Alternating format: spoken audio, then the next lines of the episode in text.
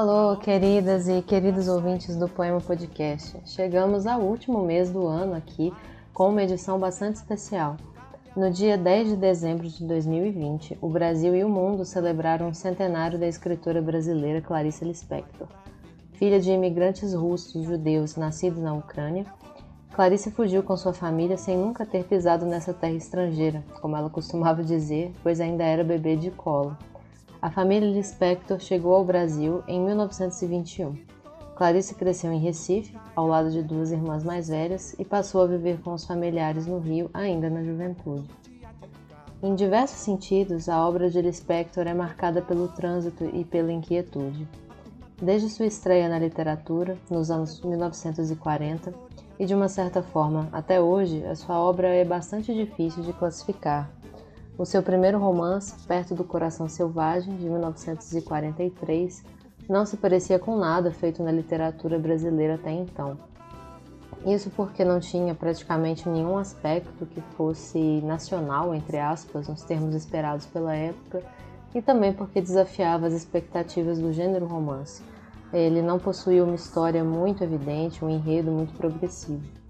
Essa obra inaugural foi premiada pela Fundação Graça Aranha como melhor livro de estreia e também celebrada pela crítica. Uma frase retirada do romance Água Viva foi citada muitas vezes para louvar o legado de Lispector. Inútil querer me classificar, eu simplesmente escapulo não deixando, gênero não me pega mais.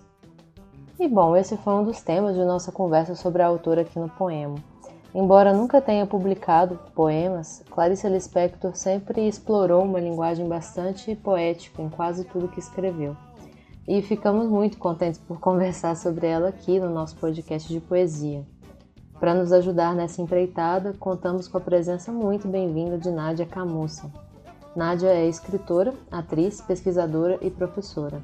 Natural de Fortaleza, ela participa do cenário cultural da cidade através de espetáculos e também da antologia erótica de poetas cearenses. Nádia pesquisa a relação entre arte e feminismo e cria conteúdo literário para mídias digitais. Foi ela que indicou o conto do episódio de hoje, O Búfalo, o último do volume Laços de Família, de 1960. Nesse conto, uma mulher, sem nome, explora um zoológico buscando aprender a sentir ódio em contato com os animais.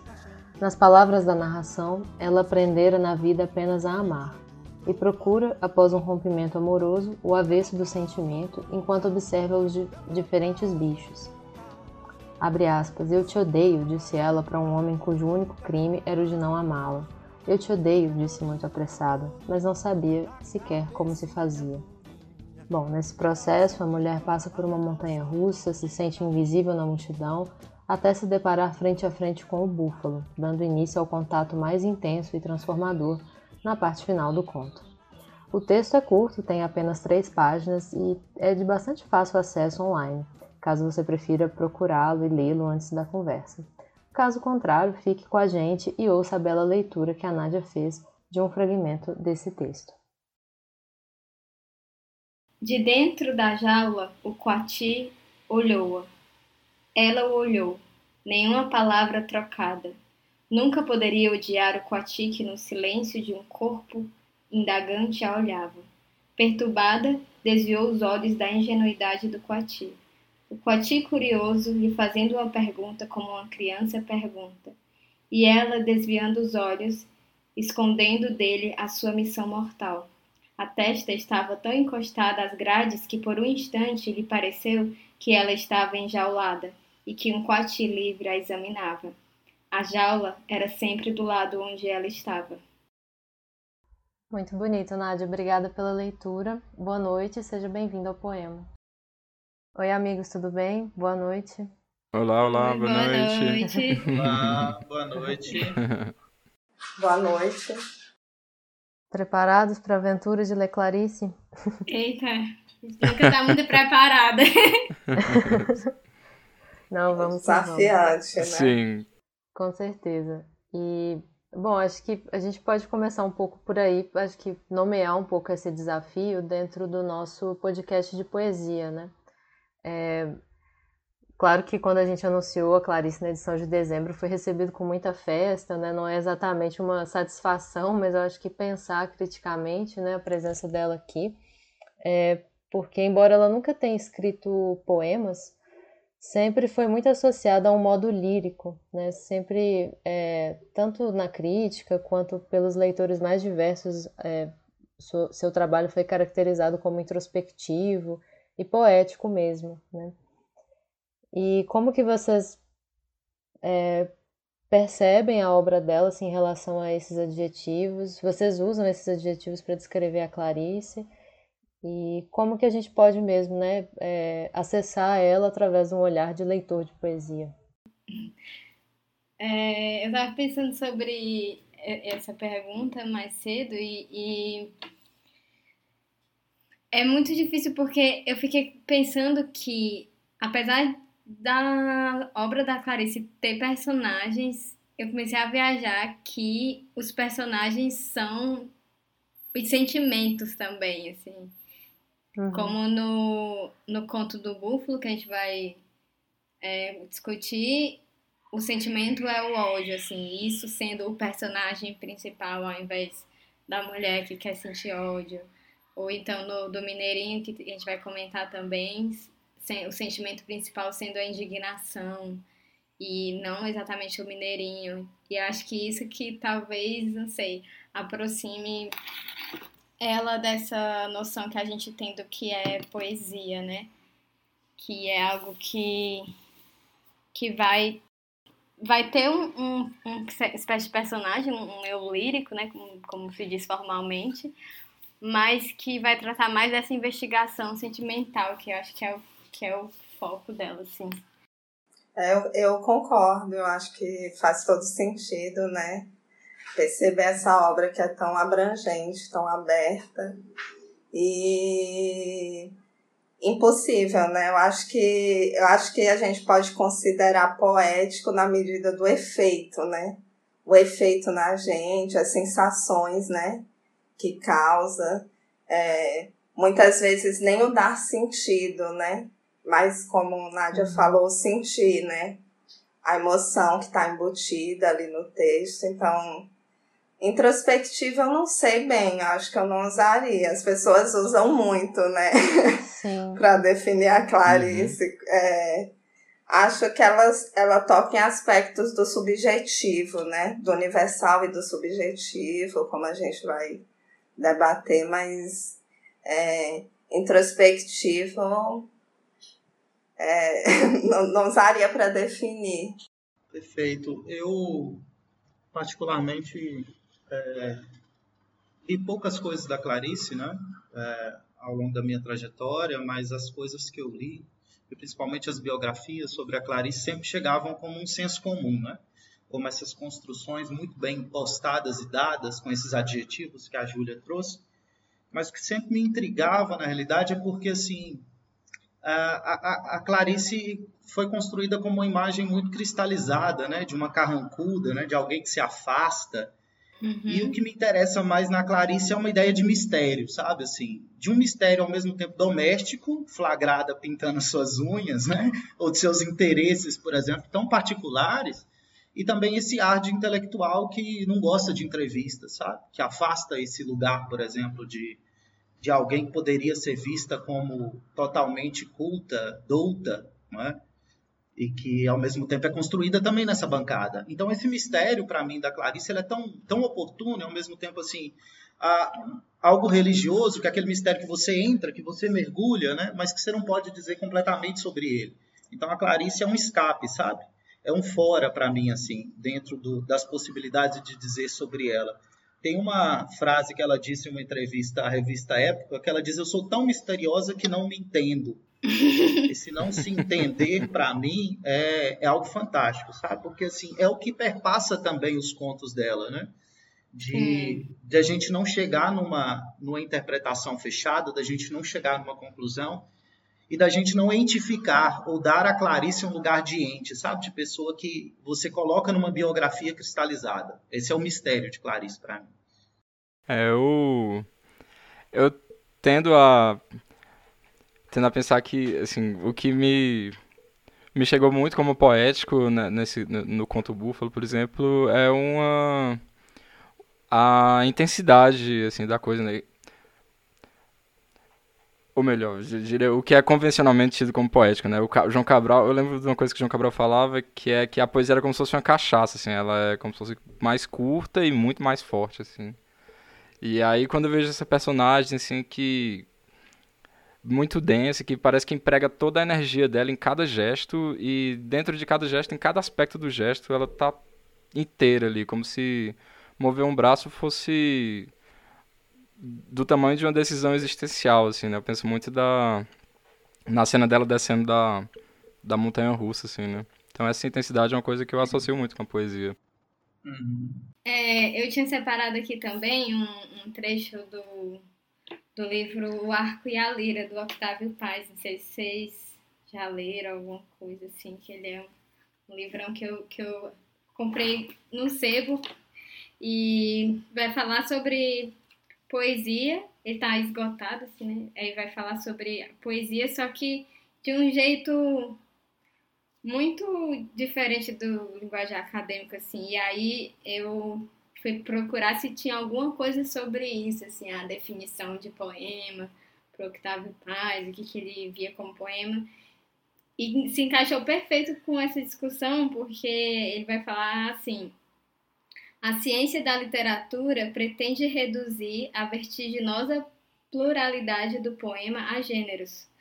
Por sua própria natureza, essa tentativa padece de dupla insuficiência se reduzirmos a poesia a umas poucas formas, épicas, líricas, dramáticas, o que faremos com os romances, os poemas em prosa e esses livros estranhos que se chamam Aurélia, Os Cantos de Maldorô ou Nádja? E aí, mais na frente, ele vai falar assim: essa não é a única limitação, nem a mais grave, das classificações da retórica. Classificar não é entender, e menos ainda compreender. Aí eu achei, assim, perfeito. Com, ainda mais quando ele fala, assim, desses livros estranhos, né? E a gente já, já associa muito com a Clarice mesmo, assim, né? Essa literatura estranha. Você não consegue meio saber o que é. Sim, eu acho que é super propício mesmo para a gente refletir sobre a obra da Clarice, que está realmente transitando muito na fronteira entre os gêneros, né? E e o Otávio Paz, ele realmente pensava a poesia de uma maneira totalmente diferente do, do que a gente relaciona com a discussão sobre gênero literário, né? Acho que é nesse mesmo livro que ele fala, poesia pode estar em tudo, pode estar num prédio, pode estar... E, e acho que casa muito bem com o que vocês falaram e eu concordo muito. É, tem um, uma frase também do Wisnik, num, num, num desses materiais recentes, né, que saiu bastante coisa sobre a Clarice Lispector, e ele falou assim: Olha, eu vou falar aqui um pouco da aula que eu dou sobre Clarice, mas antes eu vou fazer o convite para que vocês não tentem explicar demais ou entender demais, não massacrar as entrelinhas. E eu achei isso muito propício, porque é um desafio para a gente que lê poesia também, né?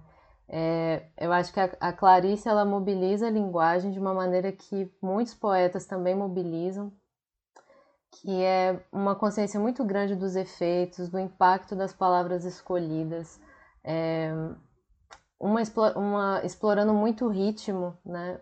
É, valorizando ambivalências e eu acho que o convite assim para o leitor de poesia é, entrar nessa aventura assim é muito estimulante e, e tenho, eu estou gostando muito assim de, de, fazer essa discussão sobre ela aqui no poema, né? É, várias frases, mesmo do búfalo que a gente está né, tá discutindo aqui agora, acho que tem uma sonoridade assim muito rica. Até o leão lambeu a testa glabra da leoa, né, a segunda frase. É, tem essa literação dos L's que remete ao próprio ato da lambida que ela está descrevendo. Né? Isso é super poético, para além de tudo que vocês colocaram. E gostei muito também da maneira como a Raquel resumiu né? o sentido e o sentir e, e o desafio imenso é tipo, como acessar isso sem cair nas reduções né, que o Kleber apontou e que algumas delas também foram coisas que também me distanciaram muito da Clarice por um tempo. É, porque é, é, tão difícil às vezes falar de um poema quanto falar de uma piada, né? Assim, quando você explica uma piada, você perde a, a, a piada perde totalmente a graça. o poema acho que também corre um pouco esse risco, né? A crítica a gente sempre tem que estar meio que atento a isso, né? Para não sufocar é, o poema com a nossa interpretação. Exato. Tem uma, uma frase nessa divisão de gêneros, né? Que, que eu carrego muito, que diz o seguinte, que a poesia seria uma espécie de dança, né? E que a prosa seria um passo para Clarice eu vejo mais como uma caminhada dançante, sabe? Por esse caminho da, dos contos, assim. Por esse uhum. lugar que convida a gente a pensar nesses. Na, em cada construção que ela nos apresenta, em cada, em cada quadro, que para mim também é muito imagético e ao mesmo tempo muito poético, de se colocar, por exemplo, no búfalo, né? Uhum. Ah, imagens tão pertinentes, principalmente de cores, né? de, de elementos que são sinestésicos, de misturas, de doçuras né, e de amargos, e que para mim me chama muita atenção assim desse efeito de sentidos na Clarice, que contamina a gente de várias formas possíveis, sabe? E que não dá exatamente para estabelecer um lugar de exaltação. Não é? Isso que me chama muita atenção nessa construção. Não dá para exaltar uma parte do conto. Todas elas são exaltáveis, porque todas elas criam uma imagem que é suspirante para mim. Então, assim, às vezes eu tenho que parar em uma leitura, principalmente do Búfalo, para buscar exatamente essa respiração, né? porque ela vai nos, nos, nos levando para esses lugares. A própria ideia de búfalo, né? se a gente for pensar, eu fiquei pensando o dia inteiro sobre isso. É, eu estou bufando de raiva, né? Então, essa ideia de, de, de, de, carregar um sentido a partir de um animal, para mim é fantástico. E que carrega aí uma poesia também, né? É, eu não tinha. Ah, Raquel saiu eu não tinha ainda conseguido, assim, quando eu tava relendo, eu, mas, mas por que que ela viu o ódio, essa calma, não, essa tranqui, tranquila raiva no búfalo, né? Aí eu não tinha ainda entendido, eu não tinha chegado nessa também, nessa associação com bufando, né? Eu também não sei se, se já é um sentido que, que já existe do búfalo você ter esse Aí se olhar, também nunca vi um, búfalo pessoalmente. Mas aí eu fiquei também, mas por que o búfalo? Legal, vamos pegar esse gancho assim, eu acho que vale a pena então da gente ver como que a gente é, conhece esses personagens através do texto, né? Aproveitar que eu acho que eu também nunca vi um búfalo que eu me lembre. Agora eu tô é, olhando certamente tenho conhecimento limitado na questão, mas assim, como que o texto é, nos apresenta essas figuras, né? É, a Nádia destacou o encontro da, da mulher com o Coati também, e tem outros encontros, né? Mas o, o contraste mais significativo é realmente entre a mulher e o búfalo. Né? É, a própria narração nomeia essa mulher como inocente e pacífica, e esse búfalo tem essa, essa raiva e tem algo assim na própria estrutura do animal que inspira é, um tipo de medo, né? Algo ameaçador. Não sei se medo é uma palavra que aparece, mas o, o animal ele é grande e ameaçador, né? E como que vocês observam esse contraste e como que a gente vai conhecendo mesmo, né? O, a personagem em grande medida a partir dele. Júlia, eu acho que nessa travessia, né, que a gente faz pelo, pelo conto, é, eu gostei muito, né, da parte que a Nádia destacou, e, e foi uma parte que, quando eu estava lendo, me tocou muito, porque dessa inversão das grades, né? Do, da, da existência, primeiro, né? É, aquilo que a gente estava falando antes, da espacialidade, né? De ser dessa busca de si, né? Ou do, do ódio, da, da sensação dentro do zoológico e o zoológico ser esse espaço que enclausura, né? Que enclausura animais, então procurar nesses olhares, sensações, né? E ver que, né, é, se dar conta que ela em si estava presa de alguma forma, né, nesse, é, não sei, né, nesse jogo, né, de grades, uhum. se podemos falar assim. Mas é, em relação ao búfalo é isso, né? A gente tem o, a visão da representação, né? Do que é, do que chega pra gente em literatura, né? Isto não é um búfalo, é a representação e tal. Mas é, pensar nessa imponência também que aparece, nesse né, despertado. Porque na verdade tem essa busca, mas parece que tem um encontro ali no final, né? São muitas sensações misturadas. É, eu acho que tem um trecho que ela fala disso, exatamente do encontro, mas agora eu não. Sim, é no, no trecho que você tinha lido mesmo, é, né? né? Que, é, eu, eu destaquei aqui também. Que a, a jaula era sempre do lado onde ela estava. Sim. E era algo que é, a Nádia tinha mencionado também no começo, né? Do, desse, desse texto ser uma espécie de anatomia dos sentimentos, né? E me lembrou também a leitura que o Benedito Nunes faz da Clarice e dessa investigação sentimental. É, isso é bem interessante como que essa jaula ela vai se, se transformando mesmo, né? A gente não tem muita segurança de quando que está falando de uma jaula concreta, né? Ou dessa jaula metafórica, né? De, desse, dessa inversão, né? Que a Raquel também nomeou. E eu acho que o, o conto ele passa muito por essa perturba um pouco, né, essas categorias, na verdade, de, de gente e bicho, né? A Uhum. parte principalmente desse contraste mulher e búfalo. Porque essa protagonista ela não é nada cartesiana, né? Assim, é, um- é uma é uma pessoa que está ali explorando várias sensações e a gente não tem explicações nenhuma assim sobre essa mulher. É, a gente não sabe por que, que ela escolheu o zoológico, é, o que, que aconteceu entre ela e o sujeito que a rejeitou. Né? A gente nem sabe por que, que essa rejeição dói tanto, a gente não sabe, não, não tem nenhum tipo de, de razão né, muito delimitada para esse estado né, que ela está vivendo. Não tem nomes próprios, e também isso é, é muito bom. É, E e, tem esses momentos que as pessoas elas vão meio que virando bichos também. Eu acho que esse momento que a gente tinha conversado mais cedo, É. a Raquel destacou da montanha russa, né? As, as filas de casal, assim, meio mecanizada, como se fossem uns bichinhos acasalando já. Uhum. Isso, eu acho isso muito rico. Assim, é, não, e essa presença do animal, né, ou essa leitura voltada para esse mundo é muito presente, né, na obra de Clarice. O A Paixão Sim. Segundo GH é a mostra disso, mas eu acho que talvez tenha alguma coisa semelhante até, né, desse se conhecer frente ao bicho. Mas Sim. assim. sei lá, aquele- ó. o- tem uma sobre a galinha também. Tem, tem uma que, que acho que é a galinha, um conto. Ou é uma galinha que eu também É a com isso. galinha, né, eu acho. Ela fica é, de encontro com a galinha e, e o conto inteiro é ela refletindo sobre o que, o que é ser uma galinha, né?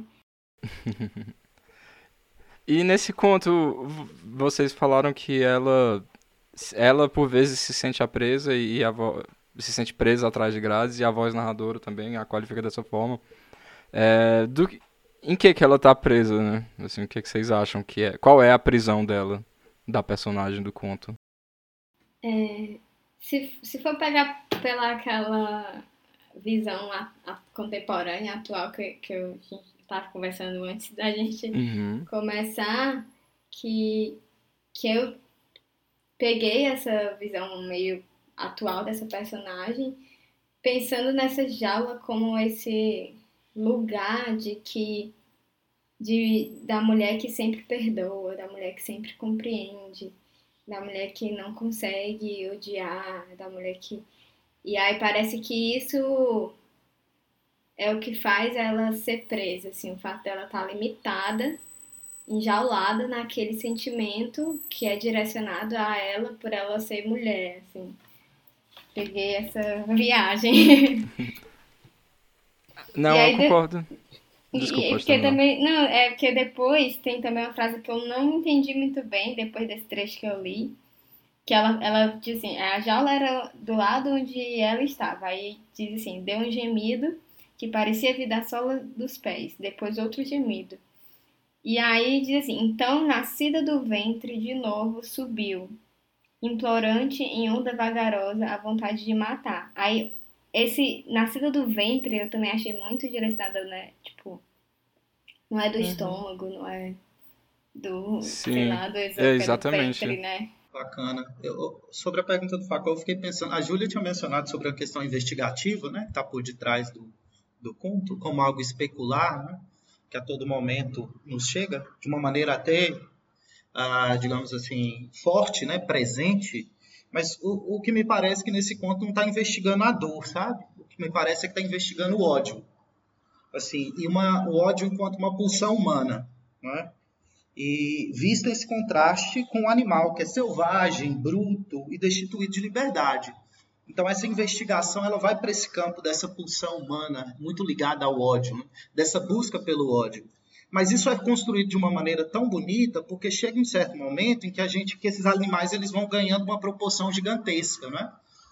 Uma proporção grande, uma proporção, como eu havia mencionado, embrutecida, e que é o homem de frente a esse animal. É tanto que essa mulher ela se transforma em fêmea no final desse conto. Né? Tem um trecho que diz assim: a vontade de ódio se prometendo sagrado, sangue, triunfo. A fêmea rejeitada espiritualizara-se na grande esperança. E aí começam algumas repetições que para mim também são muito interessantes, como doçura da infelicidade, doçura do cansaço. E de repente a uhum. gente tem uma referência para o animal que é tranquilo de ódio, então, assim, é, essas coisas que vão sendo construídas, né, e que na realidade não são peças de puzzle que vão sendo ligadas, né, elas me dizem muito mais dessa investigação desse ódio, desse ódio crescente e doce ao mesmo tempo. Não, massa, eu concordo. E quando eu falei uma investigação, eu estava pensando num sentido bem sensorial mesmo, como que ela vai explorando essas emoções que você descreveu a partir do cheiro das coisas, assim, de hum. contemplar com espanto esses animais tão diferentes, né?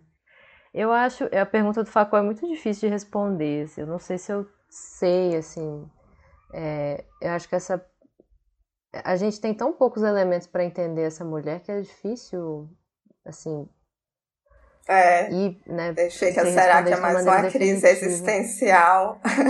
É. a crise mas existencial eu... da Clarice, tô brincando. É... Não, mas é difícil mesmo responder isso, né? Porque é essa busca por uma, sei lá, libertação que seja, né? Ou uma tomada de consciência de alguma coisa, entendeu? É, Sim. A dificuldade, né, de de você conseguir assimilar o que é o mundo, o que são as coisas, o que são os sentidos, as sensações, os sentimentos, né? Então, é, é, é isso, né? No, eu até brinquei a questão da crise existencial, porque é muito, muito clarice, entre aspas, essa clarice da rede social aparecer desse, nesse lugar, né? Mas eu acho que é uhum. mais do que isso, né? Se entender, tentar se entender ou, ou elaborar hipóteses de como, como que é ser humano. e como que é ser humano nesse mundo de jaulas mesmo, assim, né? Como se sobrevive. Sim. Sim, é... com certeza. E eu concordo muito, assim, com é, pontos que a, a Nádia e o Kleber destacaram desse, dessa condição dessa mulher, assim e é algo que se repete muito sobre a Clarice, que ela só vai é, lidar com questões sociais a partir de A Hora da Estrela, e eu não acho que isso seja verdade. Eu acho que A Hora da Estrela é um, um livro que destoa porque lida mais diretamente com alguns conflitos sociais e dinâmicas de classe é, no Brasil, e enfim, tem isso sim, é uma coisa diferente, mas eu não acho que exatamente é algo que está ausente em outras obras dela, né? E eu acho que, que eu sinto um desconforto muito grande, assim, é, desse sujeito que está vivendo uma crise existencial sendo mulher num espaço público, sabe? É, essa cena que a gente estava conversando mais cedo sobre o dessa, dessa montanha russa, quando ela sobe, o, ela sente um desconforto tão imenso quando a saia levanta, como se ela fosse ser, assim, colocada num nível de exposição muito maior do que ela de fato foi, mas é um tipo de é, autocensura que nós mulheres passamos o tempo todo. Assim. Com certeza. É, eu acho que é, é, esse lugar da mulher bem debatido, assim, é interessante pensar isso no contemporâneo, né, como Nádia trouxe, e, uhum. e para aquela época mesmo, porque eu acho que na, assim, né, lendo a obra de Clarice por alto, porque de fato eu não li tudo, mas li alguma coisa. E você vê esse lugar, né, que seria essa discussão mesmo do lugar de fala dessa mulher que aparece mesmo, né, que às vezes é uma dona de casa, né? Alguém que vai preparar alguma coisa e o choque, né? Que, que talvez seja, né? A Clarice, ela vem de uma determinada classe social e tal. E aí ela tem esses choques, né? Diante das coisas e de como acho que a própria trajetória dela vai aproximando dela do povo, né?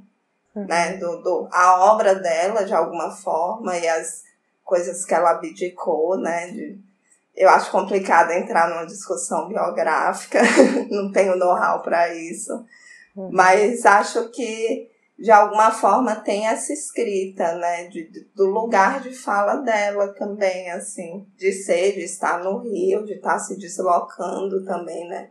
Inclusive, da Hora da Estrela, naquela entrevista que está sendo muito passada agora, né, ontem eu estava vendo um especial de de Clarice e resolvi parar no meio, assim, falei, não, assim, não vou deixar me, né, me impregnar por isso. Quero me, tentei me afastar essa semana de ler as notícias, né, entrei em alguma coisa ou outra pela ocasião, mas procurei, não lembro justamente para ter, né, essa imersão pr própria, né, que é uma uma demanda dela, né? Que é difícil definir, mas que é isso, né? Tá aí, tá trazendo, né? Esse debate, o lugar dela mesmo, assim, né? Eu acho que no Mineirinho esse lugar de fala também aparece, né? Da Clarice, do jornal e da, da conversa com a empregada, né? De como aquilo tem um certo impacto ali, né? No, no momento que a gente, né, dizem que é crônica, conto, né, não vamos entrar ainda, mas aí você vê várias perspectivas, né, de, de possíveis entradas, assim, mas há uma marcação dela, né, muito própria, assim, Sim. da mulher Clarice. É interessante essa noção do que é que é, vamos dizer, social e do que é que não é, né? porque para mim esse conto ele traz um aspecto muito social, por assim dizer, das coisas, né, que é ela usa muito a expressão aprender e ensinar para falar dos sentimentos, né? Do sentimento de ódio, do sentimento de amor. Ela diz que só aprendeu a amar e tá no zoológico atrás de um animal que a ensine a odiar. Acho que é, é bem nesses termos que ela coloca, né? E quando você fala de aprendizado, de ensino, você está fatalmente falando de uma dimensão social daquilo ali, né? E aí eu acho interessante voltar para para leitura que a Nádia fez e depois a fala do Kleber em seguida. Eu achei super interessante. Eu acho assim que é uma leitura contemporânea, mas eu também acho que é o que o conto o que o conto procura uhum. passar assim, né? Tenho a impressão que ela fala muito dessa desse aprendizado dos afetos aqui e de como como você colocou, assim, né? Uma pessoa que não aprendeu a sentir a dor dela como ódio, né? Porque o ódio é como você viver sua dor para fora, né? Ui, droga. O ódio para mim é você viver sua dor para fora, né? Assim, num objeto, você concentra a dor ali naquele objeto que você acha que é a causa dele. E isso tem uma certa capacidade libertadora, assim, de alguma forma, né? É, e é nesse sentido que eu vejo ela aqui procurando libertação, né? Ela quer ela quer, assim, vamos dizer, ser capaz de expressar isso, né? Por isso que ela vai atrás de um animal que a ensine, né? E aí é... ela... Não, continua, desculpa. Não, pode falar.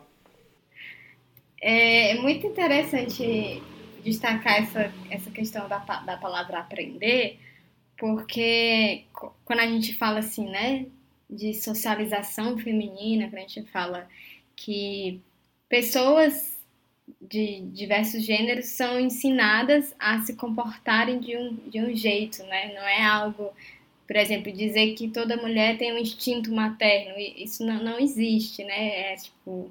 Só que aí existe todas essas coisas já.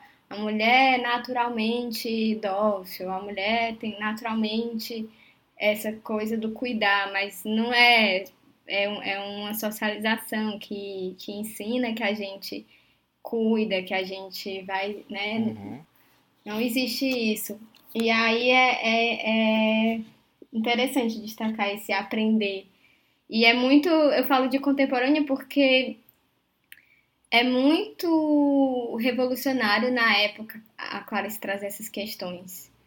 E isso, é, eu, eu sei que ela já, já vem faz isso durante toda a obra dela. Inclusive nesse volume de contos completos, eu fiz até um, um texto sobre os primeiros contos, que, que tem dois contos no, no começo desses primeiros contos, primeiras histórias, que ela já fala sobre isso, sobre é, uma mulher que se relaciona com um homem que é intelectual e esse homem está sempre tentando ensinar ela as coisas e ele é muito pedante. Isso, assim, anos 50, 60, né? Coisas que está sendo discutido até agora, né? Essa ideia dos homens explicam tudo para mim, do mansplaining, não sei. Uhum. Que parecem coisas atuais, mas que ela já trazia. Ah, eu concordo, também vejo isso em vários, vários outros textos gostaria muito de falar muito mais sobre isso, mas eu queria aproveitar o gancho para a gente é, falar sobre o fim do búfalo. É, gostei muito da discussão que vocês encaminharam para esse sentido do aprendizado e queria perguntar como que vocês leem o fim do conto. Ela aprende a odiar? Os personagens se transformam? e aí, galera? Só risadinha. aprende, não aprende? Como é que é? não, não tá definido. Tá indefinido uhum. para mim.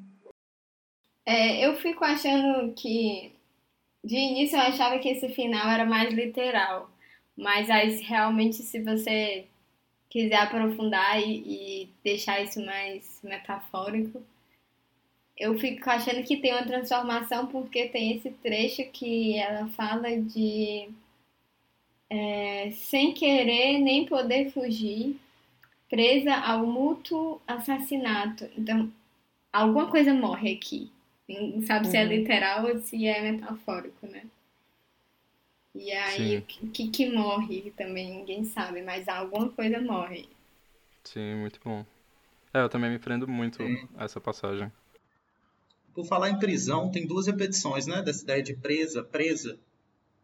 Quando escorregava enfeitiçado ao longo Exato. das tardes. Hum. Essa, essa inversão, essa inversão da prisão, né? Então, assim, aquilo que ela queria, que era esse olhar, né? ele é encravado, né? Como um punhal de alguém que não consegue largar a mão, né? Desse punhal.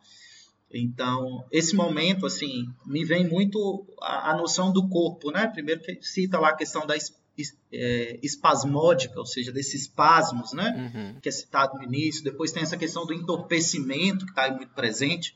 E tem as imagens, da, e tem as cores que são muito presentes também, dessa branquitude. E de repente tem esse contraste da, da palidez de quem observa com a, o aspecto enegrecido, né? Preto do animal e esse empalidecimento me parece que é esse embotamento do corpo, sabe? Uhum. Do corpo que está recebendo algumas coisas, do corpo que está respondendo em relação a esse enfrentamento e desse corpo que desaba. Inclusive a imagem do céu ela nos dá nesse momento, não é? Antes de olhar para o céu, ela ainda consegue ver esse búfalo. Uhum. Então é um ângulo que vai sendo criado até a gente conseguir enxergar esse céu junto com essa personagem. Então me parece que tem aí um corpo que fica deitado, né? Em decúbito dorsal, por exemplo, né? E não dá para se conferir totalmente um significado fechado nesse sentido. Mas é alguém que ah, consegue sair desse lugar da olhada para o búfalo para olhar para outras coisas, né? E chama é. a gente também para olhar para esse céu. É.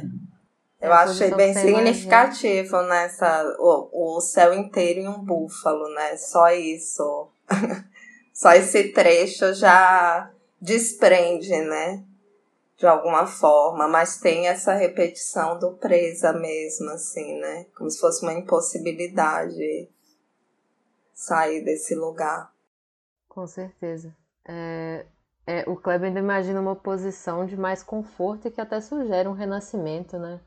Eu imagino um corpo Sim. estatelado mesmo, assim, tipo, como se ela, ela cai de barriga para cima, tum, vê o céu todo, né? E mas eu, eu, eu, tendo a concordar assim com essa leitura de que de que tá, tá indefinido mesmo, de que tá tá presa no instante em que a Nádia disse, né, alguma coisa morreu. É, e a gente não sabe muito bem, né, como que ela vai se transformar. É, enfim. É, eu tenho essa impressão agora tendo o benefício de todas as leituras de vocês, né? Bem confortavelmente aqui fazendo sínteses, eu acho que parece isso. Ela sofre um colapso, né?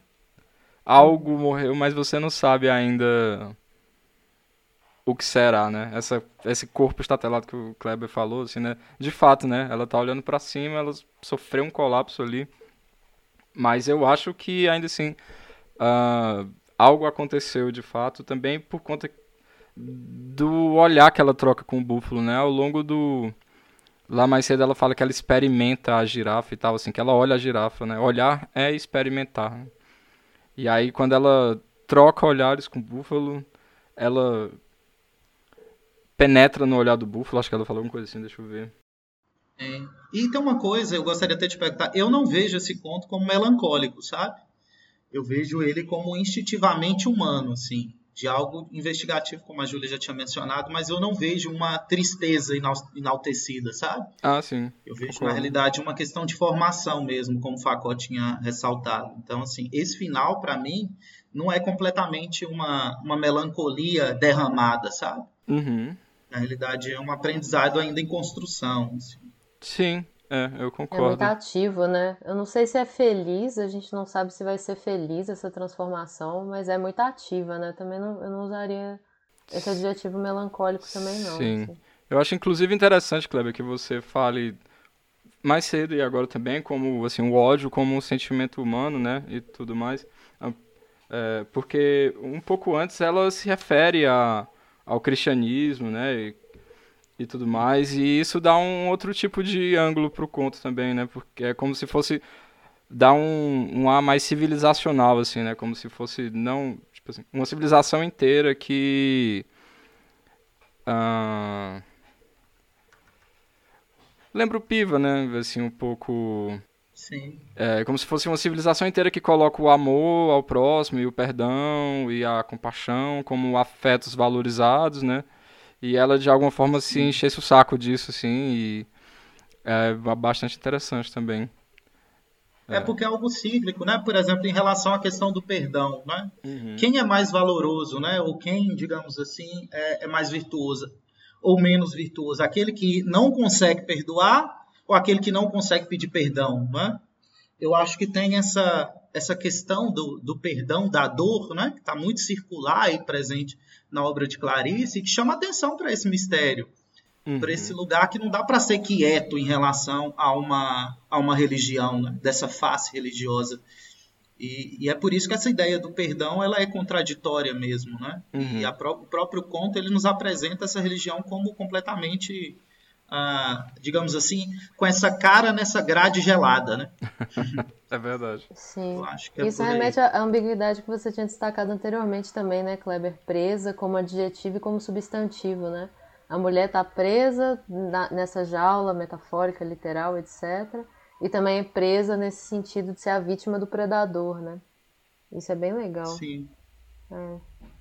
Gente, vamos pro verso favorito? Verso. Ou, Não, quer dizer.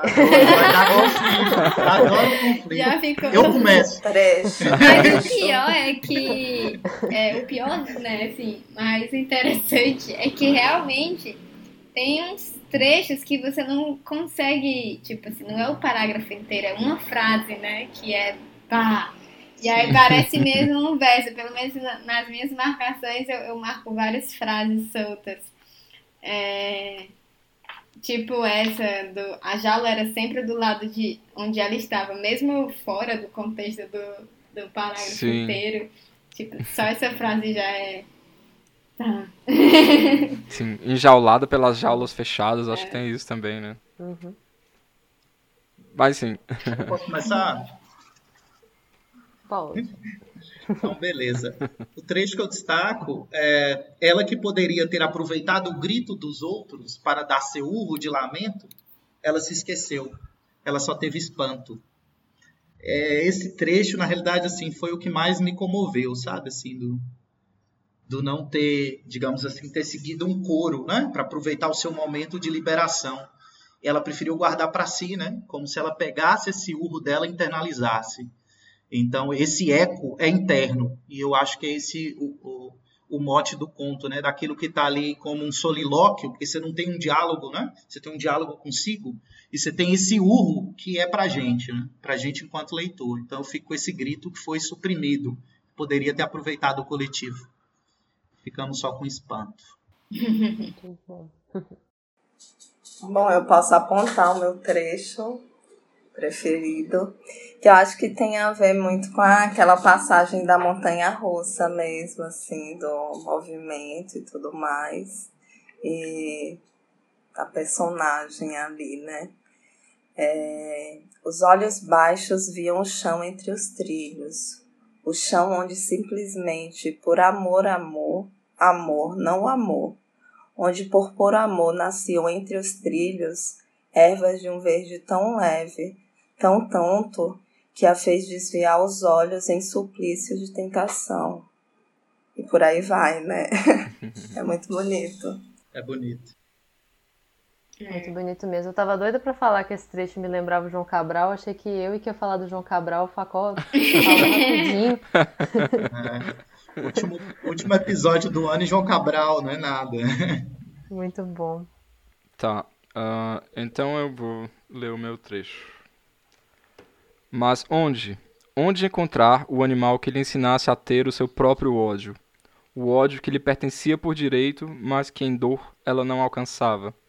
Onde aprender a odiar para não morrer de amor? É... Bom, eu acho esse, esse trecho muito bom, me chama muita atenção, porque ele, vamos dizer assim, ele é o principal trecho para minha leitura que eu fiz aqui, né, que eu tentei apresentar dessa questão do aprendizado dos sentimentos. E eu acho legal também porque ela termina, onde aprender a odiar para não morrer de amor.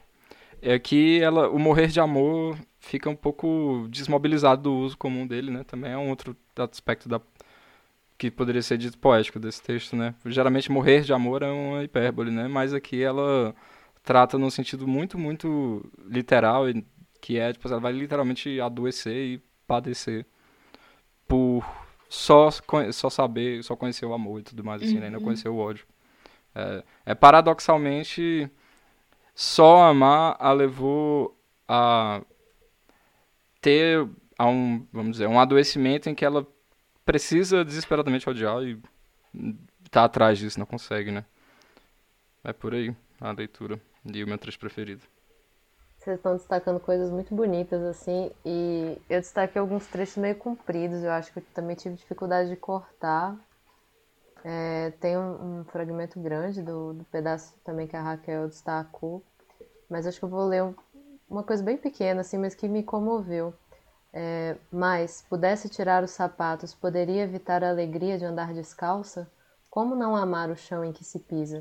Sim. É como alguém que, tipo, adora andar descalço, detesta chinelo. Eu também. Tipo, acho muito legal, assim, tipo, ela tá lá e fala, ah, eu queria estar tá aqui andando descalça.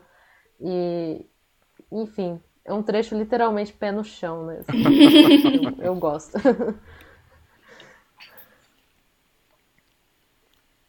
Falta convidada, né? Vai, Ai, Nádia, você não escapou do. Você, você escolheu um trecho falado. no começo, não. Mas, Não. mas tem outra. que é quando ela fala assim. é, mas o céu lhe rodava no estômago vazio. A terra, que subia e descia a seus olhos, ficava por momentos distante. A terra, que é sempre tão difícil. Por um momento, a mulher quis, num cansaço de choro mudo, estender a mão para a terra difícil.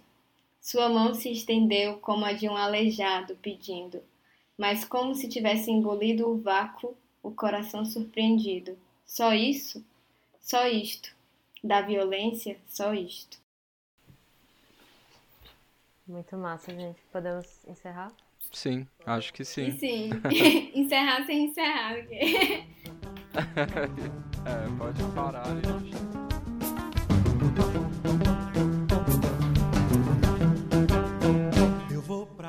Obrigada a vocês que chegaram até aqui, que estão conosco nessa empreitada do Poema Podcast.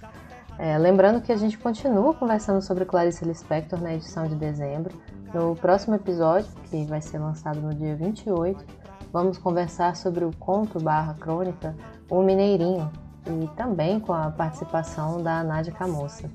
Então fiquem ligados, acompanhem nas nossas redes sociais, Poema Podcast, tanto no Instagram quanto no Facebook, para não perder nenhuma novidade desse mês e também da edição de janeiro, que vai ser bastante interessante e especial. Um abraço grande e até a próxima.